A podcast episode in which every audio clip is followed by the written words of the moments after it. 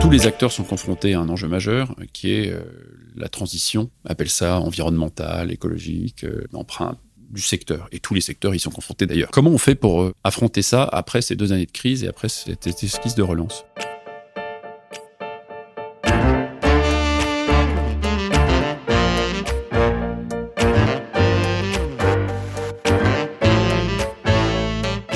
L'homme grandit en se projetant dans l'avenir. Pourtant, celui-ci n'a jamais été aussi imprévisible et plus contraint. Comprendre comment faire grandir les organisations humaines, entreprises, associations, dans le temps long, c'est tout l'enjeu du podcast Histoire d'entreprise.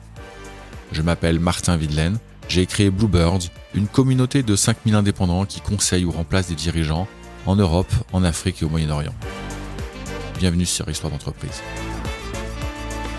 Aujourd'hui, je suis reçu à Bourg-la-Reine par Alexis Gardy, président de Bellambra. Bellambra naquit de la scission en 2002 de VVF pour Village Vacances Famille. VVF avait le statut d'association quand le projet sortit de terre en 1959, donc Bellambra a virtuellement un peu plus de 60 ans. Écouter l'histoire de Bellambra, c'est un peu faire le tour de France, car Bellambra c'est aujourd'hui 58 villages, tous en France donc, et tous sur des sites exceptionnels nichés au vert, à la montagne ou en bord de mer. Vous me reprocherez peut-être de faire la publicité d'une société presque aussi vieille que les congés payés en France, et en même temps foncièrement moderne parce que répondant à toutes celles et ceux qui veulent profiter de temps de qualité en famille ou entre collègues, mais tant pis, allez-y. On parle beaucoup d'enfants avec Alexis, de ces familles monoparentales, de ces grands-parents qui profitent de leurs petits-enfants pendant que les parents profitent d'eux-mêmes, de ces familles de 4 qui se disent sur place que 5 ce serait finalement pas mal non plus, et puis de ces adultes qui cessent d'aller faire les courses et de cuisiner pour prendre le temps. Je dis souvent qu'il y a deux luxes dans nos sociétés contemporaines, le temps est l'un d'entre eux. En parlant de Bellambra, on parle de vacances bien sûr, de tourisme, d'un business en apparence simple, mais en réalité d'une grande complexité. Le tourisme fait face à toutes les crises de société, les traverse malgré tout, et se réinvente au passage. Découvrez avec Alexis et moi l'histoire belle et longue d'une société qui fait maintenant un peu partie de notre patrimoine national, Bellambra.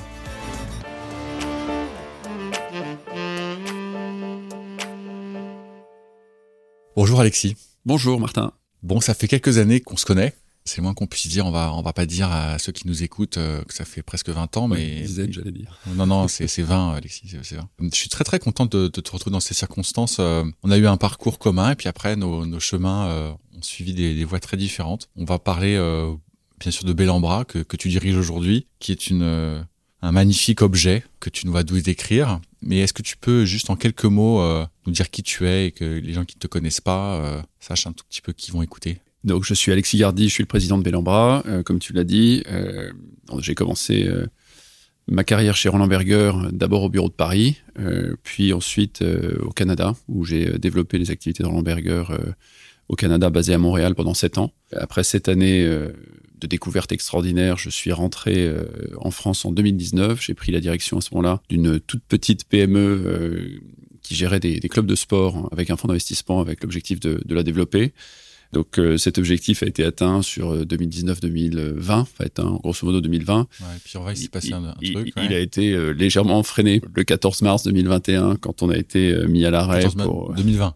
2020 pour, quasiment mis à l'arrêt pour plusieurs mois et, et du coup une, une phase bah, d'apprentissage on va dire, du métier de CEO, hein, après, après 20 ans presque de, de conseil, et puis euh, un apprentissage accéléré avec euh, la gestion d'une boîte euh, très endettée, sans clients, sans chiffre d'affaires, avec un arrêt complet des activités, sans perspective. Voilà, donc ça, ça apprend aussi pas mal de choses. Ça fait le cuir, ouais.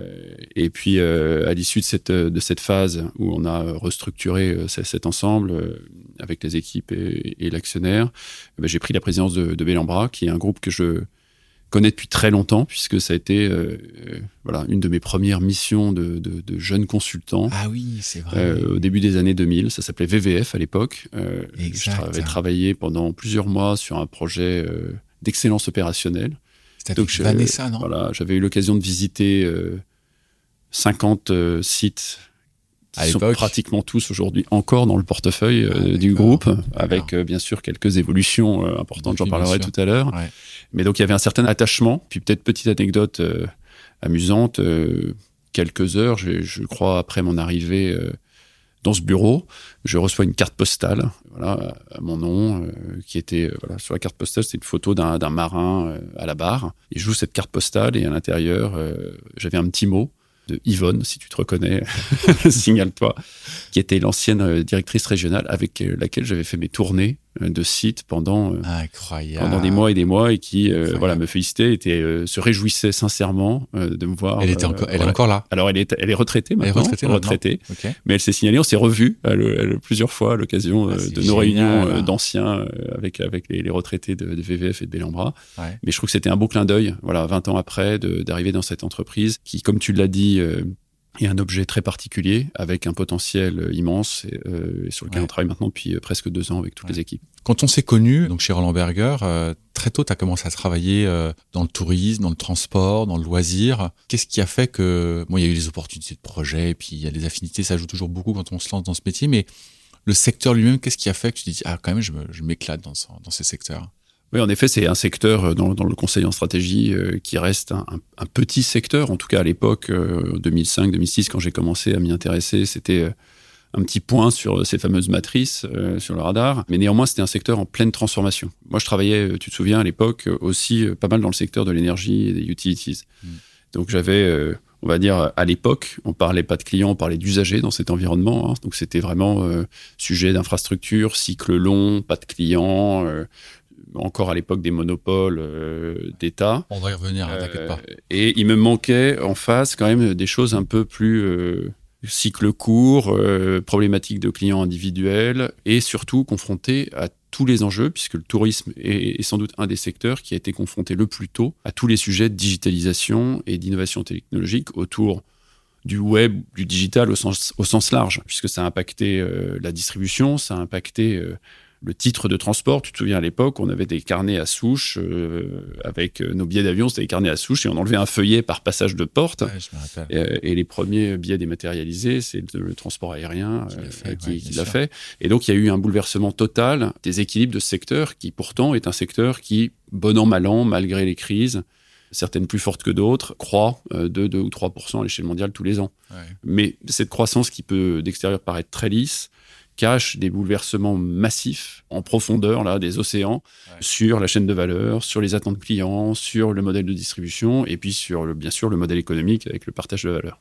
Alors, Bellambra, donc tu disais au début ça s'appelait VVF. Donc toi tu l'as depuis quelques mois seulement, mais est-ce que tu connais euh, l'origine du projet? Pourquoi et comment est né VVF avant qu'il se nommait Bellambra? C'est un, projet au départ euh, associatif qui visait à accompagner euh, la croissance du nombre de jours de congés payés euh, ah. pour les euh, familles françaises. Mais c'est après-guerre alors Voilà, ouais, il y a une soixantaine d'années. et donc ça a été un projet résolument en ligne avec son temps, puisqu'il y avait une évolution de la demande pour un tourisme qui n'était pas encore un tourisme de masse, mais un tourisme naissant. Il y avait un déficit structurel d'offres pour cette demande. Et donc VVF s'est développé en tant qu'association pour trouver des lieux dans des destinations euh, touristiques qui aujourd'hui euh, paraissent, euh, on va dire, ah, là depuis toujours, mais qui, qui, qui n'existaient pas euh, en tant que tel à ah. l'époque. Et donc VVF a été euh, parmi les premiers opérateurs, il y en a eu d'autres, à être sollicité par ici les maires, les députés, les départements pour développer un village dans leur, dans leur environnement, dans leur territoire. Et donc ça a été ce développement qui a connu quand même une croissance très forte après-guerre, hein, avec de très très très très nombreux villages, puisque VVF, au début des années 2000, avait à peu près 150 160 villages. tu vas hyper vite, mais est-ce que tu, euh, tu sais qui est à l'origine de, ce projet? Tu as un nom à nous donner Oui, alors ils sont plusieurs. Ils sont, plusieurs. Hein. c'est un, groupe, euh, on va dire, d'entrepreneurs. J'ai envie de dire un peu fou, mais en même temps extrêmement visionnaire. Euh, je, raconte toujours cette anecdote parce que pour moi, elle est révélatrice. Un de nos premiers sites a été ouvert à Colville. Colville, comme ça, ça voilà, on, le situe, voilà, grosso modo, en Normandie, quelque part par là. Euh, et donc, à, l'époque, les, trois euh, dirigeants de, VVF avaient été sollicités et, donc on les a emmenés faire une tournée de visite de site pour trouver un site euh, à développer. D'accord. Donc, toute la journée, alors en Normandie. En Normandie. Toute la journée, ils visitent, ils visitent, ils visitent, ils visitent, ils visitent des sites. Et puis les autorités locales s'épuisent un peu en disant bah, vraiment on n'a plus, plus grand chose à vous proposer. C'était un refus systématique sur toutes les visites des, des deux dernières journées et il me reste bien un terrain à vous proposer, mais vu ce que vous, vous avez refusé, ça va pas vous plaire, puisque ce terrain, il est vraiment compliqué, il est en pente, il est sur la plage, euh, il est très humide. faut se remettre à l'époque. Hein. On est dans les années 50-60. On construit pas au bord de la plage à l'époque. Hein. Hmm. Et ils arrivent sur le site et ils disent OK, on prend celui-là. Et c'est le site de Colville qui se trouve être sur la plage de Ma Beach. Ah, Et, et- et ce- et ce site-là, voilà, euh, il symbolise bien l'état d'esprit dans lequel ce groupe, à l'époque déjà visionnaire, a ancré son, son développement. Ça s'est trouvé ensuite de manière récurrente sur tous les sites qui ont été développés, avec toujours, entre guillemets, une architecture originale, avec euh, des architectes, euh, des signatures architecturales fortes, la présence de l'art et patrimoine dans les projets, et surtout l'équilibre avec la naturalité du site. Ce qui fait qu'on a beaucoup de sites très grands, plusieurs dizaines d'hectares parfois, à la localisation exceptionnelle, et sur lequel on a construit plutôt en modulaire qu'en monobloc, et généralement sous la cime des arbres. Qu'est-ce que tu veux dire par modulaire? Bah, pl- plutôt un petit pavillon avec euh, trois appartements. D'accord. Euh, puis à côté, à 50 autre- mètres, un autre pavillon, et, et- généralement sur un seul ou euh, deux niveaux. D'accord. Bon, bien sûr, il y a quelques excentricités là-dedans, faut être honnête. Il y en a deux qui me viennent en tête. Il y a notre très belle verticalité, qui est notre tour des Ménuires, très emblématique pour Bien ceux sûr, qui connaissent, on ne peut sûr. pas la louper.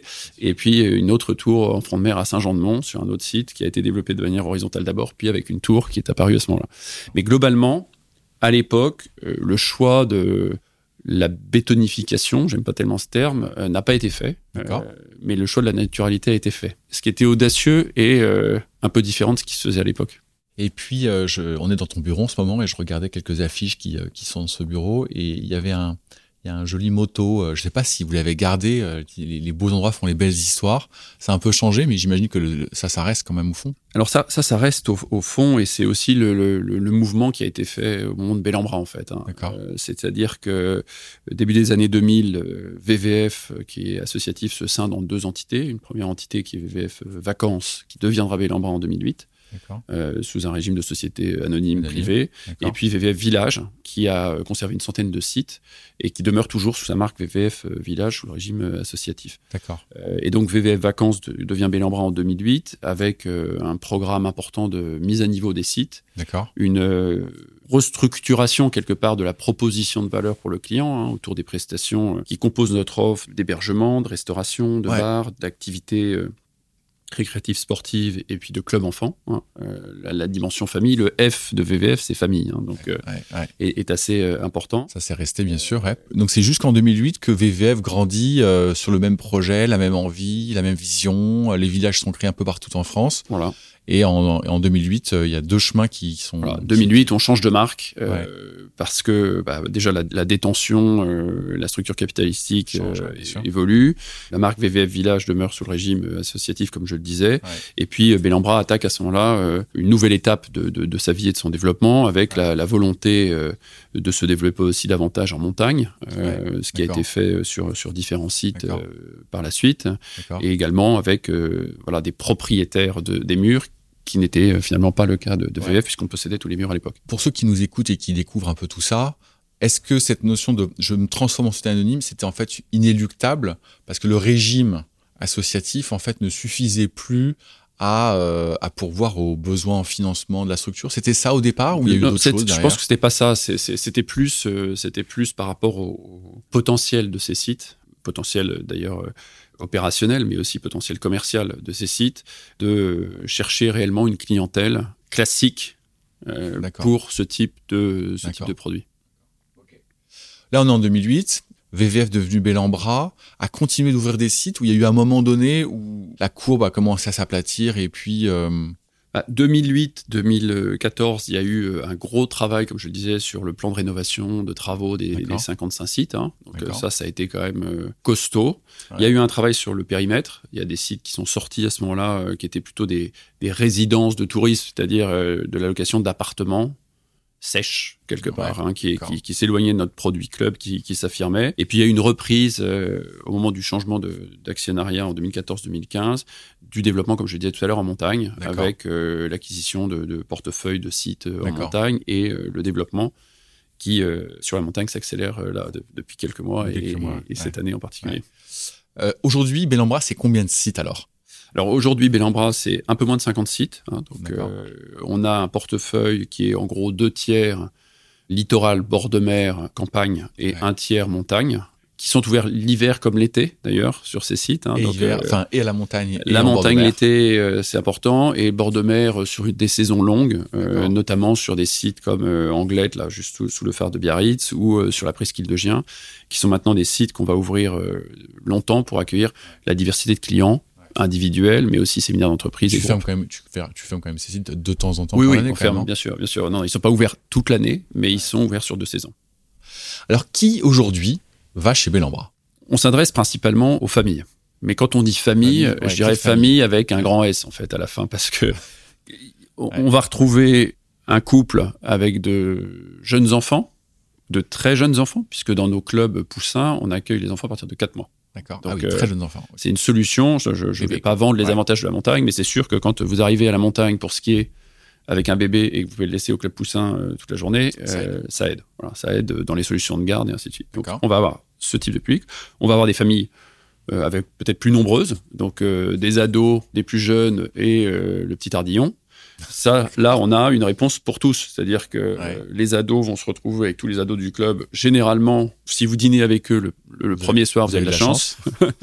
Ça, il n'y a pas vraiment d'âge. hein. Moi, je, je, je vois avec euh, même euh, ma fille euh, de 6 ans. euh, Ciao papa, je vais, voilà, je, vais déjeuner avec les copains. Voilà. Ça, c'est, ça, ça crée ce, ce lien quand même assez, euh, sympa, assez ça. particulier, assez unique, Ouais. en toute confiance, hein, puisqu'on est sur des sites piétons, euh, sécurisés, fermés. Enfin, Il y, a- il y a quand même une certaine tranquillité euh, sur cet aspect-là. Donc, famille avec, on va dire, plus ou moins d'enfants. On retrouve beaucoup aussi de familles décomposées, recomposées. euh, voilà, c'est sûr que, et je le vois euh, dans pas mal de clients lors de mes visites de sites, euh, quitte à être un peu la cash, mais la première année Ouais. Qui suit le divorce, euh, on retrouve monsieur ou madame avec les enfants euh, Ouais. dans, dans un de nos clubs parce que euh, bah, C'est un moyen de se retrouver. c'est un moyen de se retrouver, c'est un moyen de faire passer de bonnes vacances à ses enfants et puis euh, de pas être confronté à un retour euh, chez papa-maman euh, pour celui qui se retrouve un peu tout seul dans ces périodes pas toujours simples. Quoi. Donc c'est aussi une... et ça on les voit beaucoup sur le site. On a quelques petites histoires rigolotes. On voit les enfants. Euh, qui sympathisent entre eux Ah, et euh, qui le troisième soir réussissent à faire dîner euh, papa et euh, maman de l'un et de l'autre euh, tous ensemble à table mais c'est voilà, ce sont des, des sourires sincères et des, des, des expériences assez sympas. Moi, j'en suis témoin à chaque fois que je visite un site. Je Ah, trouve c'est voilà. Donc, on va trouver, on va trouver cette clientèle-là. Et D'accord. puis on va trouver aussi une clientèle toujours familiale, de grandes familles, tribus. Donc avec euh, frères et sœurs, grands-parents, petits-enfants Ah oui, qui viennent tous en ensemble pour les monde, euh, 70 toutes les ans de, ouais. papy. Tout le monde se retrouve Ah, euh, dans un site. Alors on a euh, 20, 25, 30 personnes parfois là, euh, qui sont voilà la famille Pierre-Paul Jacques qui est là pour passer une- un moment particulier et se créer des souvenirs. Et généralement, ça fonctionne, ça fonctionne fonctionne quand même euh, très très bien. D'ailleurs, on retrouve souvent, alors plutôt sur les débuts de vacances euh, d'été ou sur les petites vacances, les grands-parents qui emmènent aussi les enfants, parce que Ah oui, finalement la, ouais, super offre pour euh, des grands-parents qui euh, voilà emmènent leurs enfants, qui Leurs vont petits-enfants. leurs enfants qui vont être gardés, occupés, nourris. euh, c'est un peu les ils vacances sans stress. tant que quoi. ça, quoi. Ouais, Ouais. exactement. Ils s'en occupent pas tant que ça. Là, je, j'étais en visite de site la semaine dernière sur la presqu'île de Gien Ouais. et je voyais les grands-parents qui remontaient de la, de la plage avec leurs leurs petits-enfants devant. Ils, ils avaient, ils avaient un portable dans la main et un sur haut-parleur en train de parler à leur mère qui disait bah alors qu'est-ce que vous avez fait aujourd'hui? Oh aujourd'hui euh, rien rien et il y avait les grands-parents qui étaient juste rien on se disait mais dis-leur quand même que t'as fait de la voile que t'as été sur la plage voilà c'est, on a tous cette expérience quand on demande à nos enfants ce qu'ils ont fait rien clair. voilà mais en tout cas pour les grands-parents c'est, quand Ouais, même aussi offre. ouais. donc ça c'est les clients famille Famille, ouais. on a ensuite des groupes, donc euh, on va avoir euh, des groupes de sportifs, des groupes de bridgers qui viennent plutôt hors saison euh, pour se retrouver et pratiquer leur activité. Et puis on a une grosse clientèle d'entreprises pour des séminaires ou des incentives, des événements euh, qui va euh, venir. On, on a sur nos clubs, hein, sur quelques-uns de nos clubs, la capacité d'accueillir sur un même site jusqu'à 700 personnes Ah oui. qui sont Ah oui, nourries, Ouais, euh, animées sur un seul site. Et en plus, accessible en train. Donc c'est vrai que sur l'offre euh, séminaire, on a, on a aujourd'hui euh, une, une offre assez structurée. En 2021 et 2022, là, depuis, depuis qu'on a renforcé cette offre, on a décidé de privatiser certains de nos sites uniquement Uniquement pour, pour la ça. Clientèle Ah, d'entreprise. dans cette période de l'année, j'imagine. Dans ce- donc, juin-septembre, généralement. Donc, D'accord. mois de juin, mois de septembre, privatisé à 100% pour les séminaires d'entreprise. Tu peux citer quelques. Donc, quelques Presqu'île de Gien, typiquement, euh, sur le site de, de Gien-les-Criques, qui au mois de juin, au mois de septembre, il est pri- privatisé à 100% pour les, les séminaires.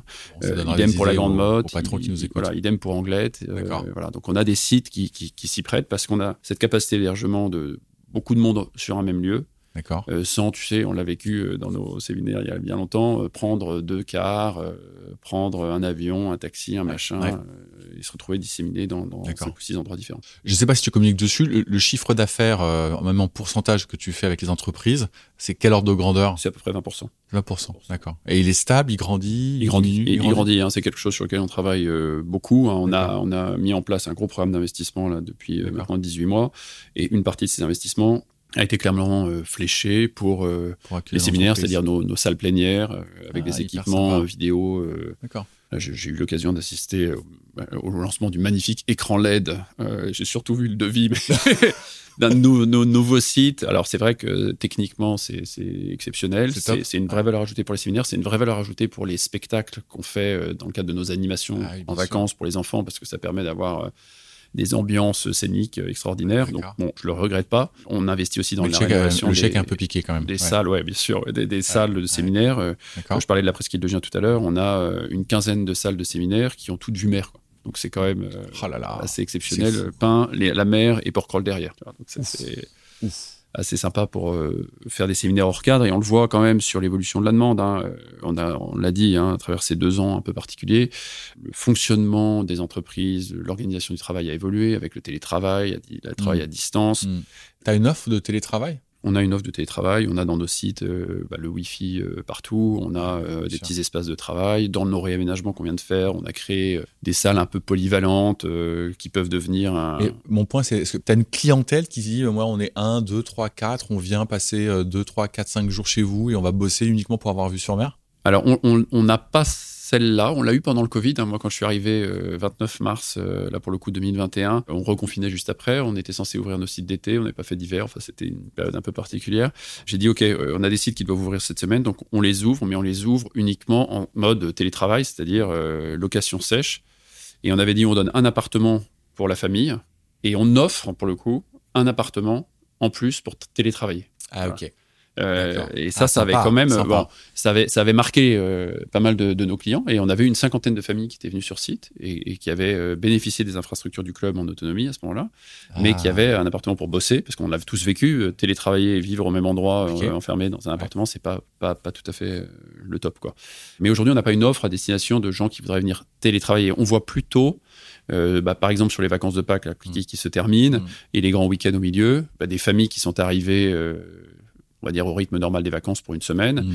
Et euh, le groupe s'est trouvé complété par euh, papa ou maman qui arrivait euh, du boulot euh, et qui a télétravaillé deux jours sur site et profité Ouais, des, bons moments. Ouais. Mais je- on n'a pas instauré une offre pour venir télétravailler. On a pas mal de demandes de gens qui disent mais voilà est-ce qu'on peut rester? C'est plutôt sur la, on le ressent dans la, la flexibilisation des durées de séjour. Est-ce qu'on peut arriver le jeudi et repartir le mardi Ouais, Voilà. Et là, on voit Ouais. bien que le jeudi sera passé à télétravailler, euh, vendredi euh, un, peu, Un peu, et puis ouais. lundi le retour.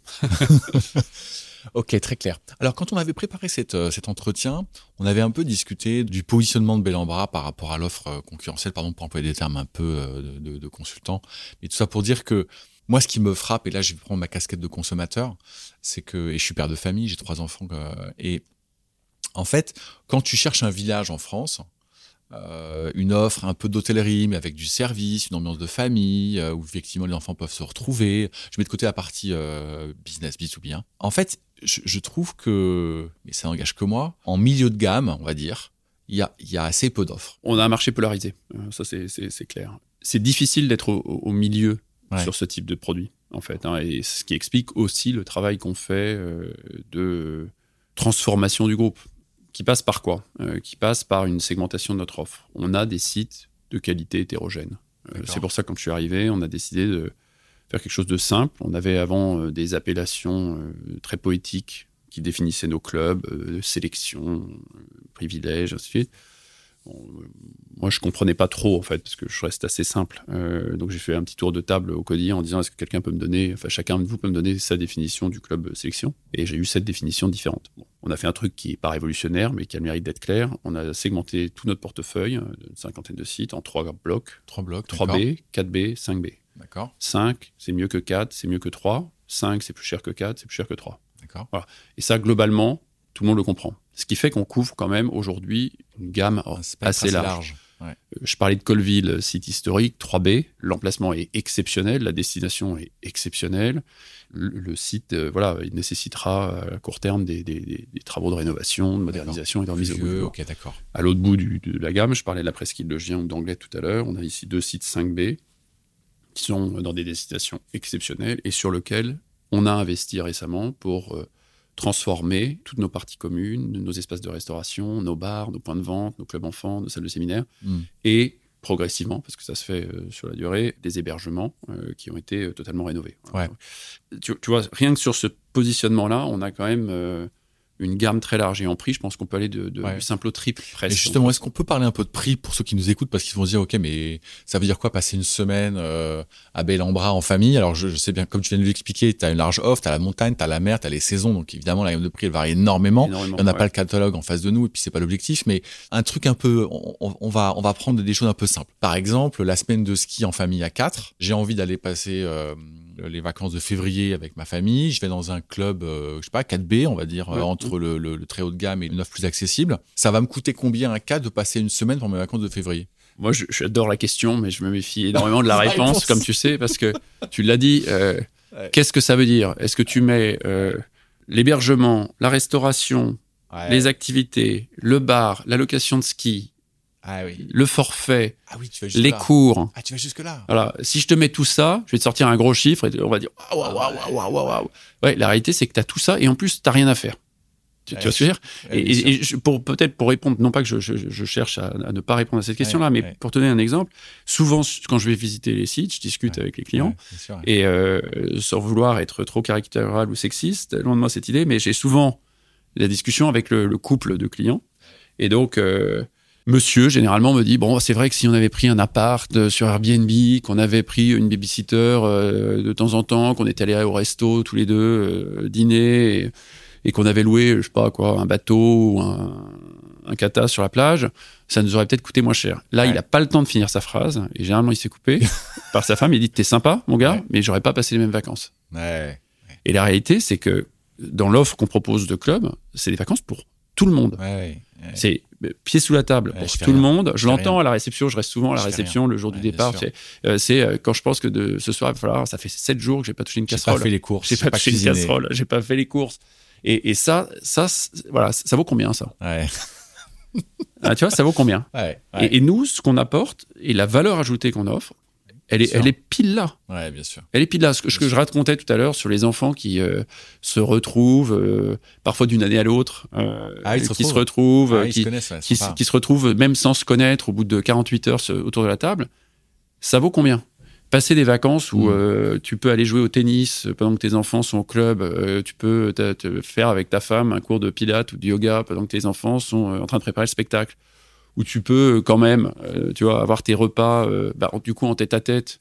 Alors, je l'ai entendu cette anecdote, on l'a même mis dans notre pub cette année Laquelle, laquelle euh, où j'ai eu des clients qui m'ont dit, et c'est pour, ça que je les fais remonter dans, dans la pub, parce qu'on les a retrouvés, ils ont témoigné, ils ont dit que bah, du coup, comme ils avaient pu dîner en tête à tête et que leurs deux enfants étaient le soir à la veillée, Mhm. ils avaient même pensé à faire le troisième. Non. Ouais. Ah, c'est bon ça. Et, et tu vois, c'est ces petits moments-là, et puis tu as trois enfants comme moi, euh, tu sais très bien que ces petits moments où tu peux te retrouver à deux pour euh, juste avoir le temps de parler d'autre chose, sans être coupé toutes les trois secondes par un bobo, un devoir pas signé, un truc pas fait, machin, et ben tu peux les avoir euh, dans un moment de vacances en club. Voilà. Donc euh, Je comprends. le prix, hein, nous, notre engagement, c'est de rester ac- accessible pour toutes les cibles qu'on vise dans le segment 3B, 4B, 5B. Voilà. C'est ça. Donc, euh, et je le vois sur notre politique de prix de cette année. On est quand même en période d'hyperinflation. Ouais. Euh, on a euh, préservé et protégé euh, nos prix en limitant le plus possible les hausses sur le hausses. 3B Bien sûr. pour rester dans, dans le marché accessible. Et sur le 5B, on a plutôt travaillé sur l'évolution de l'offre en, ajoutant euh, des prestations, typiquement euh, sur certains de nos sites, les cours de tennis compris dans le cadre des clubs enfants, avec notre partenaire Ah, c'est Aide. pas- On a euh, sur nos sites d'hiver, par exemple, mis la formule tout compris, restauration. Donc petit déjeuner, apéro retour de piste, fondu sur le balcon avec un coup de blanc, déjeuner, grand goûter au retour de ski pour les enfants avec Ouais. euh, crêpes, Ah, c'est machin. c'est le paradis là. Dîner et open bar le soir pour l'apéro. Voilà. Et ça, on l'a intégré dans la formule. Bien sûr, il y a eu une, une évolution du prix en face, C'est con mais on a fait changer la prestation. en mai là, si tu me donnes envie là. Ouais, la bonne nouvelle, c'est que cette offre, elle sera toujours là en 2024 et même renforcée. Donc rassure-toi. Ouais, d'accord. Donc c'est, on est sur un, encore un segment euh, assez large. Et puis euh, après, oui, il y a un marché concurrentiel, euh, ça c'est clair. Mais on a un énorme potentiel à s'occuper de nous. Du coup, c'est pas forcément lié, mais ton taux de remplissage de tes villages aujourd'hui, il est satisfaisant, il est très satisfaisant. il- vous êtes archi full. Puis vous sortez d'une période qui est tellement compliquée, va quand même falloir qu'on en parle un bout d'un moment. Comment vivent les villages aujourd'hui? Très bien, on clôture l'hiver euh, 2023. Si je compare par rapport à l'hiver dernier, qui était notre hiver record. Alors, il y avait un phénomène particulier l'hiver dernier, c'est qu'on sortait d'une abstinence prolongée de ski, puisqu'il y avait eu l'année 2021 pour le coup, où il n'y avait pas eu de ski. Donc 2022, c'était aussi le, le Travel Revenge sur le ski. Travel Revenge, bien donc on a eu, on a eu euh, une saison complète et, et linéaire, c'est-à-dire un très gros taux de remplissage euh, du 15 décembre au euh, quasiment, je vais pas dire 15 mai, mais presque. Cette année, on, on- clôture au 2023 14% de croissance par rapport à l'année dernière, à isopérimètre.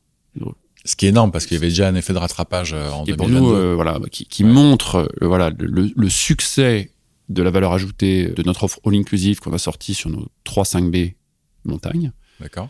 mais aussi le repositionnement de certains actifs qu'on avait modernisés, transformés. On avait fait des rénovations sur des 3B qui étaient passés 4. Voilà, c'est aussi ça le travail qu'on fait. Ça, c'est le premier point. Le chiffre d'affaires, c'est bien, mais tu le sais comme moi, c'est Si une, une seule dimension. Ouais, ouais. La deuxième dimension, et ça, c'est pour moi, c'était la plus importante, c'était de, de renouer avec des niveaux de satisfaction acceptables. NPS, je sais pas, voilà, c'est le Net Promoter Score. On fait entre 23, la saison qu'on clôture, et 22, x 3. Ah oui, quand. Alors, fastoche, parce qu'on était assez bas quand même. hein. On était Oh, c'est euh, en ouais. 2022 autour de 10 en moyenne sur le réseau. D'accord? 10 sur? 10 bah, sur 100. hein, euh. Ah oui, mince. Pour le secteur du tourisme, euh, les NPS sont pas toujours. C'était surtout très polarisé avec des très bons. Et à l'époque, c'était les, très bons scores de satisfaction. C'était sur nos petits sites. Là où on avait des directeurs ancrés sur les sites qui Ouais, connaissaient qui tout le connaissait monde, famille, qui compensaient euh, tous les petits ouais, bobos de bien- tout le monde, Ouais, bien sûr. qui faisait qu'il y avait une très bonne ambiance. On s'en réjouit. Mais le problème, c'est que nos gros porteurs étaient en queue de comète. D'accord. 2023, nos trois gros porteurs inclusive sont dans le top remontent. 5. Et donc sur certains sites, on est passé de moins 30 à 60. Et ça, pour moi, c'était très important. Et le troisième pilier, bien sûr, c'est la rentabilité. C'est comment on arrive à contrôler. Ça, c'est costaud en 2023, hein, parce qu'on a une inflation galopante, des prix de l'énergie qui sont incontrôlables, et quand même euh, un sujet sur l'inflation salariale. hein, euh, le coût du SMIC qui augmente quand même très très fortement euh, pèse sur l'équation, puisqu'on est sur un modèle complet où on a euh, à la fois l'in- l'inflation alimentaire, l'inflation sur le staff, et puis l'inflation sur les loyers. Ouais, Donc, mais toi, tu euh, la prends partout, toi. Ouais. donc du coup, c'est plus serré là-dessus, mais on y travaille pour rester dans les purs de ce qu'on avait proposé. Donc c'est- voilà cette dynamique-là, chiffre d'affaires, satisfaction client, rentabilité, sur lequel les ouais. équipes sont aujourd'hui euh, totalement alignées. C'est quoi la suite pour Bellambra alors? Qu'est-ce que tu as, qu'est-ce que as envie de faire? On, on- on a, je le disais, dans nos sites, un potentiel euh, presque inépuisable. La réalité de Bellambra aujourd'hui, c'est qu'on est, on, on avait historiquement en 2008, ils avaient dit euh, numéro un des clubs, d'accord, en France. Moi, je pense que le plus important, c'est qu'on est aujourd'hui un acteur 100% Français. France. 100% destination France. Donc, on est bien sûr, euh, voilà, nos 50 villages sont tous en France depuis plus de 60 ans. Hmm. Donc c'est un ancrage euh, local, territorial, Vous êtes les seuls total. Ça, presque, ouais. Ouais. on a un actionnariat 100% français et on sert une, une large part de clients français, en particulier sur l'été, puisque c'est un peu moins vrai sur l'hiver maintenant, puisqu'on va, on va atteindre presque 25% de notre clientèle euh, étrangère, donc Ouais. européenne, euh, Anglais, Anglais. allemand. Euh, sur les sites de montagne, euh, par la nature de l'activité euh, du ski l'attractivité de la montagne française. Il reste un potentiel de croissance d'ailleurs sur l'internationalisation de, notre clientèle, puisque le produit club, resort, plaît quand même beaucoup aux clientèles d'Europe du Nord. Donc c'est c'est continuer à travailler sur le, le repositionnement de ces sites, en tirer le plein potentiel, poursuivre le développement du groupe. hein. On va ouvrir en novembre, ça c'est une étape euh, assez importante, deux nouveaux sites en montagne, donc Ah, deux nouveaux sites être fou, on a le droit de 5B. savoir ou pas All inclusive. Ah oui, bah, voilà, c'est plus que su, puisque si on ouvre en novembre, les, les chantiers sont en cours, donc on ouvre à Flaine, euh, station emblématique euh, des Alpes, et on ouvre un deuxième site aux deux Alpes, euh, tout en haut, avec euh, des localisations euh, exceptionnelles, des vues exceptionnelles, toujours euh, ski au pied, très important. Et donc 2023 va marquer euh, presque une première, hein, mais en tout cas une première depuis bien longtemps. Je sais pas de quand est la prescription dans le secteur, mais ça fait quand même, euh, je pense, plus de 40 ans qu'on n'a pas construit un site de rien, un site neuf, greenfield, Ah ouais, comme on dit. Donc on, on est on est ravis. C'est des enjeux euh, techniques et puis des enjeux opérationnels énormes, hein, puisque bien là, la pression commence à monter. hein. Euh, le- les sites sont dans leur dernière phase de travaux, mais Ouais. c'est là Faut- où, faut tout se télescope. Quoi. Ouais, bien Donc, euh, c'est là où euh, le sûr. livreur du matos, de, de- des meubles commence à croiser le maçon qui a pas fini. donc, on est en plein dedans. Là. Donc, ça, c'est bien. Deux, deux très grosses ouvertures. Donc, c'est sur notre haut de gamme 5B avec la formule tout compris. Donc, c'est, ça, ça viendra renforcer le succès de le succès de cette année. On avait ouvert euh, l'an dernier notre site euh, d'été à Port-Camargue, euh, Gros du Roi, donc en Occitanie, où on est euh, très présent historiquement. Et on avait également ouvert euh, le site de Tignes Val euh, Ah oui. qui, est, qui avait été repris à un autre opérateur il y a maintenant deux ans. Donc voilà, c'est, ce développement-là qu'on, Ouais. continue. D'accord. Et puis l'objectif, hein, c'est d'atteindre simultanément les trois objectifs CA, satisfaction client, rentabilité. rentabilité. Voilà, Ouais, bon. C'est simple, mais ça, ça c'est clair. relativement simple. Super. Euh, moi, il y a un truc quand même qui me, c'est pas que ça me surprend, mais qui me, qui m'interroge. Tu le disais, euh, le tourisme, c'est un, secteur qui apparemment grandit de 2 à 3% par an, mais en fait, c'est pas vrai. Il y a des ups and downs tout le temps. Et puis, vous sortez d'une période qui est, qui va rester dans les cours d'histoire. Moi, je me demande comment une boîte comme, comme Bellambra tient, en fait, financièrement dans une période comme ça, parce que vous avez tous les actifs. Vous avez dû quand même garder une partie de vos équipes, même si euh, le gouvernement a mis en place un certain nombre de dispositifs. Est-ce que tu peux expliquer à nos, à nos auditeurs comment un groupe comme, euh, comme Bellambra peut tenir financièrement quand il n'y a plus de clients? Non, moi, je, je vais, je vais prendre mon expérience parce que j'ai- fait une partie dans la boîte précédente et puis une partie euh, Ouais. chez Bellambra, mais avec les mêmes enjeux en fait. hein. C'est-à-dire pas de clients, pas de chiffre d'affaires. Moi, je suis arrivé le 29 mars 2021. Ok. Voilà. Euh, donc c'est le fameux ouais. hiver blanc. Moi, je dirais plutôt l'hiver noir, Ouais. puisque en fait, aucun de nos sites de montagne n'a ouvert. On a ouvert. Là où normalement on fait euh, allez, 55 millions d'euros de chiffre d'affaires, Hmm. du, du cash qui rentre, on va dire 9 mois avant, euh, jusqu'à la fin, 400 000 euros. Donc, on avait en 2020, face au Covid, souscrit un PGE Mhm. important. Mhm. Coup de bol, la société n'était pas euh, massivement endettée Endettée. avant le Covid, ce qui a permis d'avoir un PGE, euh, 45 millions d'euros en l'occurrence, pour clairement survivre à ce moment-là. Ouais, c'était de la survie. Ouais, C'était survivre. Donc, euh, les équipes à l'époque ont mis euh, le rideau euh, sur les activités, tout le monde, ou presque, en, en- en activité partielle. Bien sûr. Les dispositifs qui avaient été mis en place étaient quand même admirables, hein, donc, Ouais, sûr, parce que ça a permis de survivre, c'est clair. Après, si on est français, on aime toujours critiquer un peu. Moi, j'ai regardé aussi ce qui s'était passé dans d'autres pays. Euh, je, je vois par exemple Benelux, euh, il y a eu des dispositifs qui étaient à peu près similaires, hein, c'est-à-dire euh, accompagnement, des salaires jusqu'à 70% de l'activité, mais la condition c'était de travailler en fait. Donc quand je regarde certains acteurs du tourisme, ils ont fait ce qu'on n'a jamais le temps de faire dans un modèle bisaison qui ne s'arrête jamais, Ah ouais. ouvert 365 jours par an, c'est-à-dire refaire un site web, refaire le back-office comptable, euh, faire les travaux de Ouais. maintenance sur site, et ainsi de suite. Et ça, cave, ça, c'était assez malin, en fait, parce que quand ça a rouvert, ils étaient euh, top shape. Mais, mais bon, après, euh, euh, euh, voilà, c'est toujours intéressant de comparer. Euh, ce qui est sûr, c'est que les dispositifs qui ont été mis en place nous ont permis de survivre. Il faut quand même le dire, en 2020, il y a eu le chômage partiel, qui est une aide concrète, hein, puisque c'est la prise en charge du, du staff. Ça a permis de sauver des emplois. Le PGE, ça n'est pas une aide, c'est une dette. hein. C'est une Bah dette. oui, c'est- une dette qui crée pas un euro d'EBITDA. Bah, bien sûr. Ouais. Donc il faut, faut quand même l'avoir comme ça. Parce que ça, ça, pose une question pour le futur de tous les groupes qui ont souscrit à ce prêt. Et on Bien le voit aujourd'hui, d'ailleurs, Ouais. certaines difficultés qui commencent à se pointer leur nez. Il y avait le fonds de solidarité qui était mis en place à l'époque, en 2020. Donc Bellambra, c'est d'à peu près 200 millions d'euros de chiffre d'affaires. On a touché 200 000 euros d'aide en décembre 20.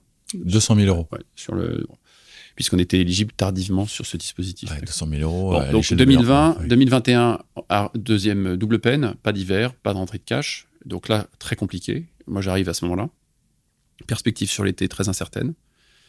Et donc finalement, on a bénéficié d'un autre véhicule d'aide, là pour le coup, une aide sur le, le- le dispositif coût fixe qui a été mis en place, et qu'on a longuement, très longuement négocié tout au long de l'année 2021, pour euh, accompagner tous les opérateurs qui avaient été euh, fermés, en fait. hein. Donc c'était c'était très très difficile. Entre-temps, il fallait paramétrer un projet de relance, en fait. hein, c'est- un peu Schizophrène. étrange, un peu Ouais. schizophrène comme situation, parce que d'un côté, tu, tu- tu, vois ce, ce- cet abysse euh, presque infini en se disant la situation financière n'est pas reluisante et les perspectives non plus, mais qu'est-ce qu'on peut retenir nous, on s'est appuyé sur trois choses. Un, des actifs et des sites exceptionnels Mm. ancrés dans les territoires en France depuis 60 ans. 3000 emplois en France depuis 60 3 000 ans emplois. Euh, qui tourne. Un modèle complet, pérenne et presque d'avenir. dire euh, se retrouver On va En famille. Ouais, dans ces sites, des prestations larges, Mm. accessibles, Mm. et une ambition ou une capacité de rebond à prouver avec nos projets de développement qui étaient lancés, et puis avec le, le- le- le repositionnement, je t'ai parlé de la segmentation, on a fait tout un tas de choses qui ont permis de travailler dessus. Et donc on a mis ça en place dès l'année 2021, avec un principe assez simple, on a décidé de s'occuper en priorité de ce qui marche et de ce qui marchait. Ce qui peut paraître très simpliste, mais ce qui n'est pas toujours évident, parce que dans un groupe comme celui-là, quand tu as 50 sites, dont une dizaine de sites qui tournent tout seuls, quelque part, hein, et qui contribuent très fortement au résultat du groupe, bonne année, mauvaise année, Ça tourne. ça tourne. Mm. Bah, en fait, tu t'en occupes un peu moins. Et donc, on s'en est occupé. Et, et- et je vais prendre un exemple sur un de ces sites. Entre 2019 et 2022, on a fait x2 en chiffre d'affaires. D'accord. Et c'était notre plus gros site. On a simplifié euh, notre stratégie euh, aussi d'investissement. hein. On a dit, on va investir, euh, là, on peut mettre du prix. Je te parlais tout à l'heure de l'enrichissement de la formule et du package. Bah, c'est qu'est-ce qu'on peut mettre comme hausse de prix face à cette prestation pour que ce soit acceptable pour le client, que c'est un bénéfice complémentaire, Ouais. acceptable pour le client. Mais tes actionnaires à l'époque, quand tu arrives en mars 2021, ces actionnaires, ils voient la BIS, euh, ils voient le PGE, ils voient les aides. euh. Aujourd'hui, c'est facile de se dire, euh, oui, bah ça a marché, sauf qu'à l'époque, il y avait l'avenir était par définition incertain. Qu- Qu'est-ce qu'ils te disent? Alors, ça a marché, oui, ça a marché au sens où on est toujours là pour se parler. C'est ça que je veux dire qu'il y avait quand même un risque à l'époque, Il en avait un risque 2021, énorme. de d'avoir une, une fin un peu brutale. Parce Ah que ouais, c'est- clair qu'on on aurait eu une autre vague massive comme les deux premières de Covid. C'est clair que là, il y aurait eu un énorme sujet pour Bellambra comme pour tous les acteurs du Pour secteur. tout un acteur, ouais. Je pense qu'il y a eu un, un- un travail ensemble de, de reprise en main et de reprise de confiance de, de- de nos actifs forts, en fait. Ouais, ouais, c'est dingue. Et de se dire, quand tu, quand tu passes au tamis, tout ça, qu'est-ce qui reste et sur quoi tu t'accroches? Et on a eu de, longues discussions et négociations quand euh, j'ai discuté avec eux du, premier volet du plan d'investissement, qui était quand même assez conséquent. hein. On était euh, pratiquement une vingtaine de millions d'euros. Euh, on l'a discuté tout au long de l'été 2021, et parce qu'on a eu de très bons résultats sur l'été 2021 et qu'on a montré que dans un marché en très Mhm. forte demande à l'époque, je parlais de Travel Revenge tout à l'heure, c'était le Ouais. cas sur l'été 2021, on était capable de remettre en route la mécanique. Maintenant, on dira que ça a marché quand on aura euh, l'équilibre sur le triptyque que Ouais, j'évoquais bien tout sûr, à l'heure. Bien euh, sûr, bien sûr. Bien sûr. activité, rentabilité, bien sûr. satisfaction de nos clients. Puis maintenant, vous avez quand même le PGE dans vos comptes. Donc, euh, Et on rembourse le PGE. Après, euh, si tu poses une question plus large aujourd'hui, et, et sans vouloir faire de politique, c'est pas mon, c'est pas mon rôle. Tous les acteurs sont confrontés à un enjeu majeur, euh, qui est euh, la transition, appelle ça environnementale, écologique, euh, du secteur. Et tous les secteurs y sont confrontés d'ailleurs. C'est vrai pour l'immobilier, c'est vrai pour l'industrie, C'est vrai pour les services, c'est vrai euh, pour le Ouais. cloud, c'est vrai pour tout le monde. Comment on fait pour euh, affronter ça après ces deux années de crise et après ce, ce- ce- ce- cette, cette esquisse de relance? On le voit, le sujet devient de plus en plus euh, important en termes de prise de conscience et en termes euh, de recherche de solutions. La réalité, c'est que pour financer la transition énergétique aujourd'hui, il n'est pas prouvé qu'on puisse simplement augmenter le prix en disant vous venez dans un site dont l'isolation thermique a été euh, refaite, vous payez euh, 25% de plus. Le client n'est pas prêt à l'accepter et, ce serait vrai euh, dans la grande distribution, dans comme dans l'immobilier. Comme... Donc il y, a, il y a un enjeu, il y a un enjeu euh, entre les propriétaires immobiliers, entre les exploitants, entre euh, l'incroyable dispositif d'outils euh, des banques, des institutions financières, de l'État. Et, et malgré tout, voilà, on est là face à un truc, on se dit, on ne sait pas comment, comment on peut on faire. prend le truc, ouais. Moi, j'ai, ce qui est sûr, c'est que le PGE, je, je- je prends mes, mes, mes traites de remboursement de PGE. Je dis finalement, là où je devais le rembourser sur 4 ans, je le rembourse sur 8 ans. Je double ma capacité d'investissement.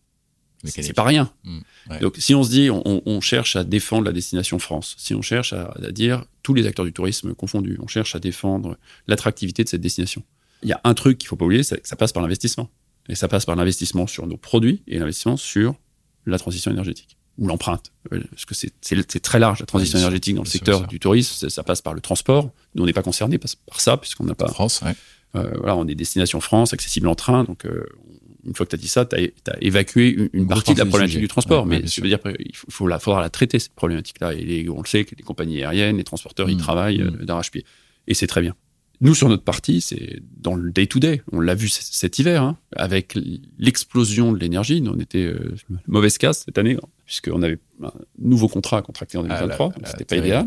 On a mis en place des dispositifs. On va avoir baissé, je pense, euh, j'attends les derniers chiffres, là, mais de certainement 10, peut-être 15% les volumes consommés. Ouais, les volumes. Mais en, sauf qu'en prix, t'as Bah, fait, sauf qu'en t'as prix, fait x4, alors, c'est- x3. c'est hein. monumental. Donc, euh, donc, mais, mais ce que ça veut dire, c'est qu'on on peut le faire déjà. Ça rappelle un peu, tu sais, les dispositifs euh, CO2, là, euh, malus, bonus des voitures. Ouais. Du jour au lendemain, toutes les grosses BM sont passées en dessous de 195.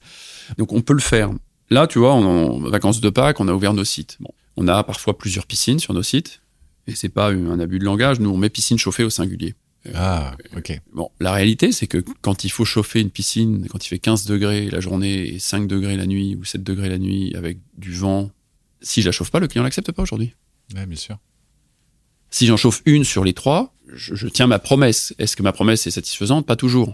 Mais je, je tiens ma promesse. Mais c'est ça le sujet, c'est est-ce que est-ce qu'on accepte d'avoir une piscine euh, à température ambiante au mois d'avril ou pas? Et, et on l'a vu sur l'hiver, hein, on a baissé le chauffage des parties communes, on a baissé le chauffage dans les chambres, euh, bah, avec de la pédagogie, de l'explication, on n'a eu aucun aucune remarque. D'accord. Et ça nous a permis aussi de travailler euh, sur un sujet plus structurel, qui est dire comment dans nos programmes d'investissement on paramètre l'évolution de nos systèmes de chauffe euh, pour avoir un meilleur équilibrage entre les chambres et les parties communes, des choses comme ça, pour, pour être plus efficace euh, demain. On a mis euh, des dispositifs dans nos bâtiments anciens qui permettent de contrôler, Ouais. ceux d'arrêter le chauffage de la chambre quand il n'y a personne. Ça, ça paraît tout bête, mais c'est Ouais. pas toujours facile. Mais toi qui es au milieu de tout ça, euh, et on en vient maintenant à parler un peu de l'avenir du tourisme euh, en France, mais pas que en France, je suis curieux de savoir si finalement il n'y a pas une partie des Français qui est, qui est vraiment très sensible et qui change son comportement et qui du coup va se dire je vais prendre le train, je vais essayer de prendre l'avion, je vais aller exclusivement en France, je vais aller chez Bellambra ou ailleurs, d'une part, et c'est très bien, et tant mieux. Et s'il n'y a pas d'autre part, une autre population qui dit ok c'est vrai il y a un sujet, mais je sais pas pourtant que je vais changer mon comportement. Le nombre de, de vols il explose, ça, les avions se remettent à voler partout, le trafic aérien a repris. euh, euh, et je, je, pareil, fais pas la critique, je fais juste le constat.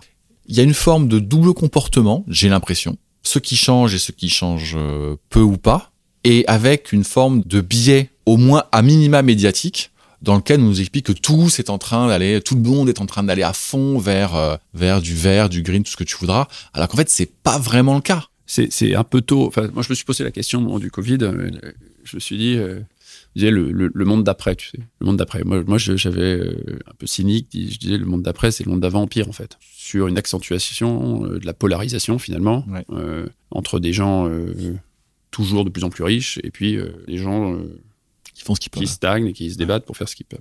Et je me posais sincèrement la question parce que je l'avais vu dans le, dans le secteur du tourisme quand même, c'est des phénomènes qu'on avait observés au moment des- des- d'épisodes tragiques, notamment les attentats dans certains pays. Mhm. Où On voit quand il y a des attentats à répétition dans un- une destination, la destination se met en sommeil pour un an, deux ans, euh, et après on revient à des Ça revient. et ça revient. Et je m'étais dit, cette crise qui a quand même la, la- la- la mauvaise, euh, mauvaise idée d'être mondiale et de toucher pour la première fois dans l'histoire du monde tous les marchés émetteurs et tous les marchés de destination de manière simultanée, ce qui n'a jamais existé. Euh, parce qu'il y a toujours eu des crises dans le secteur, mais c'était souvent soit sur un marché émetteur, soit sur un marché de destination, euh, soit sur un tsunami ici et tu pouvais aller ailleurs, et ainsi de Ouais. suite. Tu vois. Ouais. Donc c'est pour ça que le marché est toujours un peu en croissance. Quand, quand tu es mobile dans ce marché, tu, tu peux toujours être sur les euh, bonnes, sur les bons tu vas là où il faut quelque aller. part, ouais. ouais. Euh, là, c'était quand même la première fois que ça se passait. Je me suis dit, combien de temps il faudra pour euh, revenir à- aux, aux chiffres d'aujourd'hui? Alors, dans, dans sa globalité, on le voit euh, avec le- la reprise du trafic aérien. euh, je, je pense que s'il y avait plus de personnel et plus d'avions disponibles aujourd'hui, il y aurait plus de vols en l'air et plus de passagers. Ouais. On est- et on le voit sur le paramétrage de l'été qui arrive. Donc, il y a eu un retour très rapide. Et puis, je me souviens des, chiffres. euh, en Chine, qui était quand même, euh, en l'occurrence, assez euh, flagrant à la première étape, euh, première étape du, du Covid, où on était très rapidement sur le trafic domestique, revenu au trafic domestique pré-Covid. Donc ça, c'est quand même assez, assez, assez marquant. C'est certain qu'il y a un courant global qui souligne des changements de comportement qu'on voudrait généraliser à tout le monde, mais en fait, voilà, il y a cet écart entre ce qu'on constate dans la fréquentation du trafic sûr, aérien, moyen long Ouais. courrier, Puis ce qu'on voudrait faire. et puis de ce ce qu'on imagine. Par, par contre, moi, je suis frappé par des prises de position, surtout des plus jeunes générations, hein, et c'est très bien. Pour qui les gestes du quotidien, euh, qui étaient peut-être un effort pour euh, nous, euh, sont naturels pour eux. Et certains, et je le vois dans les structures familiales euh, que je décrivais tout à l'heure, euh, certains te, te disent qu'ils ne partiront pas en voyage familial à l'autre bout du monde pour l'anniversaire de- du grand-père parce qu'ils veulent pas prendre l'avion.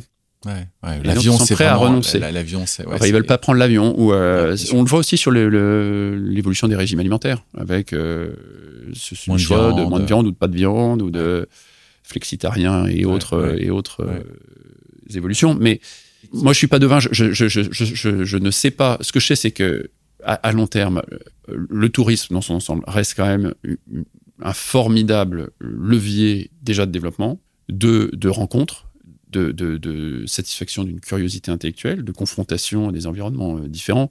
Je mets un peu entre parenthèses le tourisme de masse qui emmène par wagon sur une plage dite dans des, dans, des, hôtels-usines. Mais l'envie de voyage.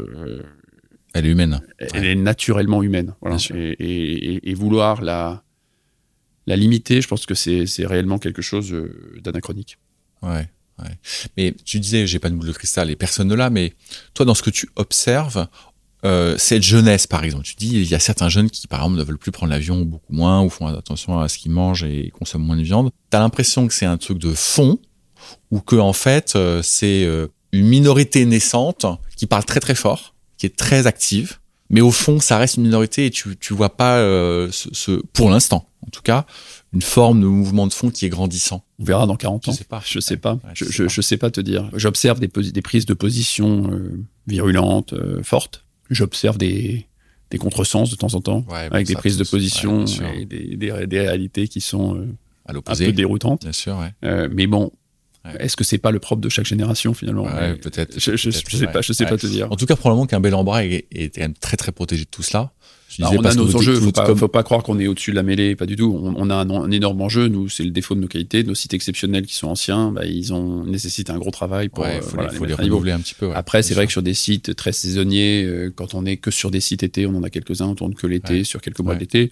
Voilà, le sujet de l'isolation thermique euh, pour l'hiver, alors qu'on ne chauffe pas, qu'il n'y a pas de chauffage, c'est pas la priorité. Par contre, tout le travail sur euh, l'eau, euh, les économies d'énergie d'eau et ainsi de suite, oui. Et tu disais le, transport, c'est souvent le problème numéro un en termes d'empreinte carbone sur euh, pour, pour, du tourisme. J'imagine qu'à la montagne, les gens viennent en train ou en voiture. Mais pour les sites d'été, je pense notamment en, région PACA, tu as une offre inclusive avec du train également où tu réfléchis. Bah, on, on, offre, on offre sur certaines destinations la possibilité de réserver son billet de train. Tu vois, sur la montagne, on avait fait partenariat avec pour les étrangers, hein, pour les, les Anglais, euh, le train qui avait été mis en place par la, la Compagnie des Alpes, euh, ah, oui. où on avait, euh, nous, et on était hébergeurs bout de ligne. Donc on avait, on a recherché les Anglais, comme à l'époque l'Eurostar, à Londres, pour venir jusqu'à Bourg-Saint-Maurice et les héberger dans, dans, nos sites, avec d'autres opérateurs, bien sûr, mais on proposait cette solution de manière intégrée. Bon, magnifique, Alexis. Écoute, on arrive au bout du chemin. c'est, c'est quand même, je trouve que le tourisme, c'est vraiment un secteur qui a toujours été en pleine transformation, mais peut-être